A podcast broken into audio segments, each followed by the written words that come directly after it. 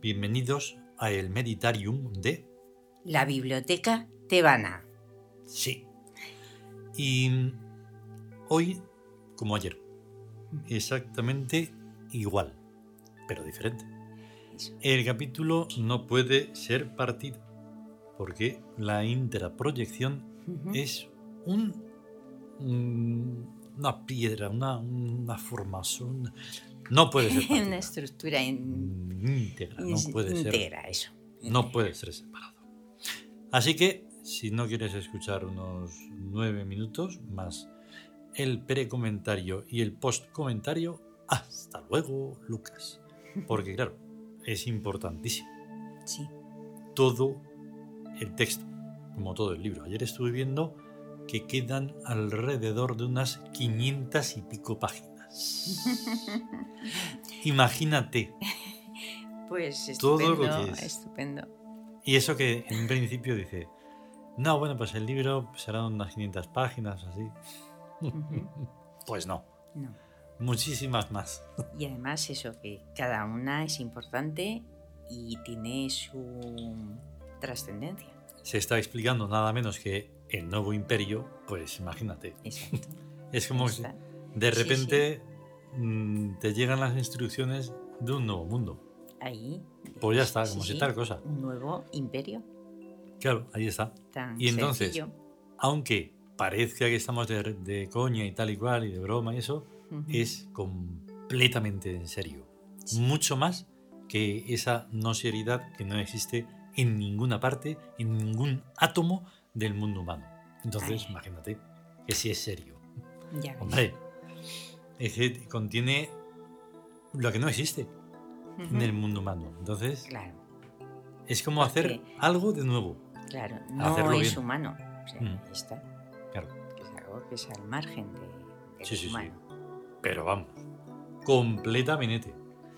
y entonces, mm, lo curioso es que vamos a mencionar el vocabulario tebano, pero a lo mismo es que ahora no lo recuerdo exactamente todo, claro.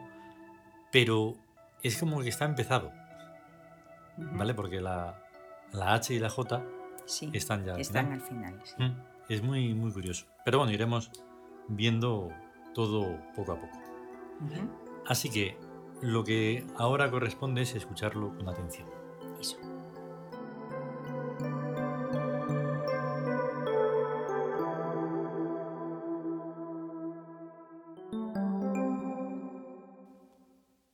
El nuevo imperio.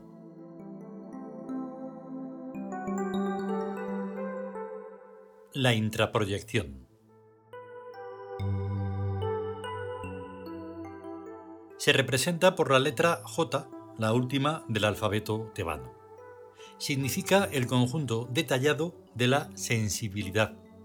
Todas las percepciones, sensaciones, adquisiciones de todo tipo, etc. Casi equivale al módulo phi de la tendencia centrípeta, solo que este último tiene una autonomía mucho más sutil que la cruda absorción de la J. Aparentemente H y J son simétricas, pero ya hemos visto el carácter universal de la extraproyección y el carácter particular de la intraproyección. Para un dios arquetípico sí serían simétricas, pero en cuanto se avatariza, dejan de serlo. Sin embargo, la accidental no simetría en realidad constituye un reto, que el dios acepta en cuanto despierta, y en el que termina por vencer. Si no, no se podrían explicar estas cosas. Y es en esta aceptación y en este paulatino vencimiento cómo el dios avatarizado va creciendo, recobrando su divina conciencia y sus poderes arquetípicos. Pregunta. ¿Qué habría sido del Fénix Aixa si no le hubieran crucificado? ¿Cuántos años habría vivido? ¿Se habría muerto de viejo? Dejemos de momento lo de la ascensión, que aunque lejanamente se parece a lo que se le dice a un niño pequeño cuando se le esconde algo, se perdió si el Fénix cuando tenía dos años era así de chico y cuando tenía 30 era así de grande, significa que crecía como es corriente. Luego, a lo mejor, de no haberlo matado, habría seguido creciendo. O a lo peor empezaba a envejecer, como todo el mundo. Gautama Buda, por no ir más lejos, murió allá con 80 años, bien conservado, pero ancianito, y con un estómago tan delicado que se murió de un atracón de arroz con leche. Y mejorando lo presente, Buda era tan el fénix como Aixa. No hay que obcecarse. Igual, con todos los sellos y todos los requilorios y todos los documentos que hacen al caso. O sea que cristianismo y budismo se pueden fusionar con toda tranquilidad de conciencia, mandando a la porra sus respectivas teologías, desde luego que esas son añadidos. A lo que íbamos. El Dios encarnado va creciendo en concienciación paulatinamente. A veces hay saltos, fulgurantes intuiciones, pero lo normal es que eso va poco a poco. Otro inciso. Luego que viene el mito, según sea de calenturienta la imaginación del pueblo creyente y fiel, aparecen una ristra interminable de milagros, pero tan vastos que amenazan con echarlo todo a perder. No hay más que fijarse en que cuando Aixa se ponía a curar gente, se ponían en fila ya 5 kilómetros. Así se quedó Israel, más sano que una pera. No quedó ni un paralítico, ni un ciego, ni un sordo, ni un mudo, ni un cojo, ni un leproso, nadie. Todos de alta. Hombre, las cosas no hay que exagerarlas. Buda, que no hizo ningún milagro, y Mahoma, que hasta lo de la montaña le salió mal. Es humillante.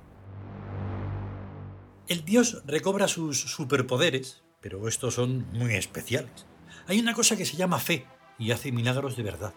Pero en Israel no tenía que haber mucha fe, si no, no lo matan. El mayor poder del Dios, el que los engloba a todos, es su fe. Fe es una cosa muy difícil de explicar porque no es de este mundo. Es un cierto tipo de memoria, de saber más allá. No tiene nada que ver con la imaginación ni con la potencia mental y demás monsergas. Es una memoria muy profunda. Dos personas que no se conocen, se encuentran, donde sea, y algo emerge, desde lo más hondo del alma. Un recuerdo sin forma, sin nombre, sin circunstancias, pero intenso. Eso es fe. Si uno de los dos es paralítico y el otro le dice, levántate y anda, se levanta. Pero si un paralítico no siente eso, ya puede el otro darle todas las órdenes que quiera, que no hay quien lo mueva. Claro que la fe también es autónoma en el Dios que la siente, y es por ello posible, difícil pero posible, resucitar un muerto y calmar una tempestad y levitar una montaña, y hacer lo que sea. Ahora bien, ¿le interesa de verdad a un Dios emplear su fe en hacer juegos de manos y meterse a curandero? ¿Se le ocurriría montar un circo? un exitazo. Hay demasiada mentalidad de barraca en este mundo y hay cosas demasiado excelsas para pararse en pamplinas. Quien no es capaz de ver los superpoderes de un dios es que no merece verlos. Es que es como una cucaracha. Si un dios está tomándose un té, se ve que es divino. Un dios es una cegadora evidencia. Pero hay que tener ojos para verlo. Hay que tener alma.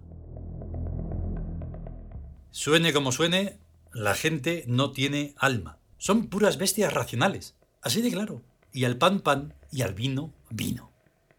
Tampoco eso de no tener alma es nada malo. ¿Qué se le va a hacer? Tampoco tienen alas y no por eso se mata a nadie, si no se cae desde muy alto. Al fin y al cabo, el alma da más disgustos que otra cosa. Claro que a la intraproyección la hace más bonita, las cosas como son. Con el alma se captan infinidad de matices que escapan a los simples ojos y oídos y demás órganos sensoriales. Por ejemplo, a ratos uno se vuelve de lo más primitivo, animista, totémico. Se entiende uno con los árboles, con el agua, con el viento. Se llega a su realidad vital. Se los comprende. Se les ama. Hay arbustos que te hacen temblar. Tal es la retorcida fuerza de sus psiquismos. Y peces horribles. Sublimemente horribles. Casi todo lo vivo es malo, perverso, demencial. Pero en vez de horrorizarte, eso te fascina. Tienes que hacer un esfuerzo tremendo para que te guste. Y en ese esfuerzo, tu alma se transforma. Tu cerebro, tu psiquismo, tu sensibilidad. Todo tú te transformas, te vuelves plástico vences la rigidez. ¿Recuerdas Hamlet? Cogió en sus manos la calavera de Yorick, el bufón de cuando Hamlet era niño, y dijo algo relativo a los desaparecidos labios de la calavera. Bueno, pues cuando el alma se te pone en condiciones, cuando se expande o lo que sea, puedes coger de un osario una calavera con toda tranquilidad y hartarte de besarla. y sin pizca de asco. Y hablar con los muertos, aunque estén podridos, y con gambas gigantes. No hay monstruo que te espante, por feo que sea. Tener alma es perder el miedo, es fumársete. Por eso no se puede recobrar el alma de una vez, sino poquito a poco.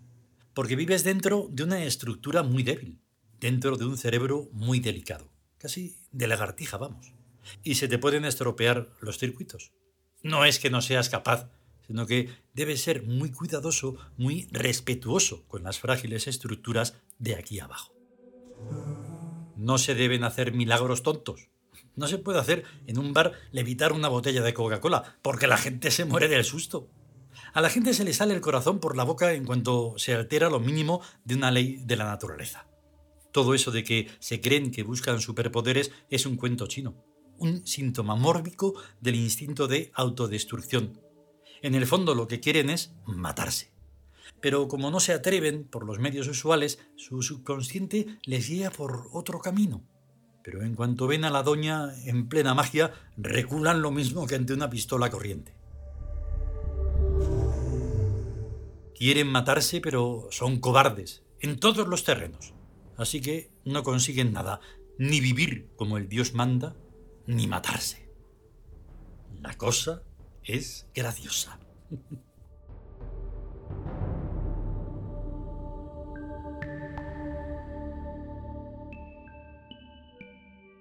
continuará.